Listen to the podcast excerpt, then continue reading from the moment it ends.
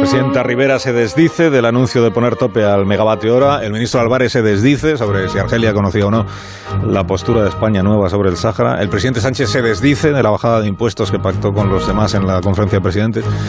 Le pregunto a Onega esta mañana cuánto puede desdecirse un gobierno sin que su crédito naufrague. Fernando, buenos días. Muy buenos días, Alsina. Nunca menosprecies la capacidad de desdecirse de un gobierno. Lo que ocurre es que le llamamos de otra forma. Corregir, revisar, matizar o actualizar. Por ejemplo, no le sale una previsión económica y entonces la revisa con toda normalidad porque lo hacen todos desde Bruselas al Fondo Monetario Internacional.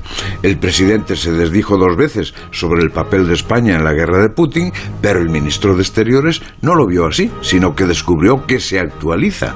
Igual que el canciller Scholl añadió que las actualizaciones con tecnología alemana dan mucho crédito.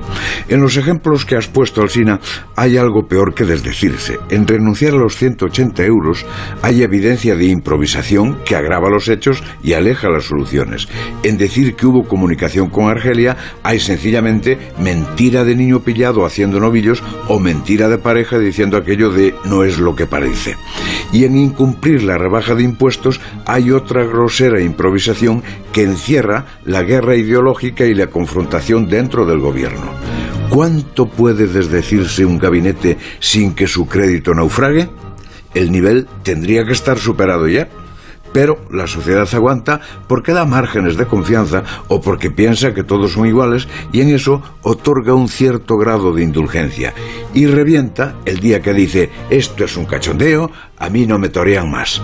Si creemos la última encuesta del CIS, ese día aún tardará en llegar. Hasta luego, Fernando. Hasta las ocho y media.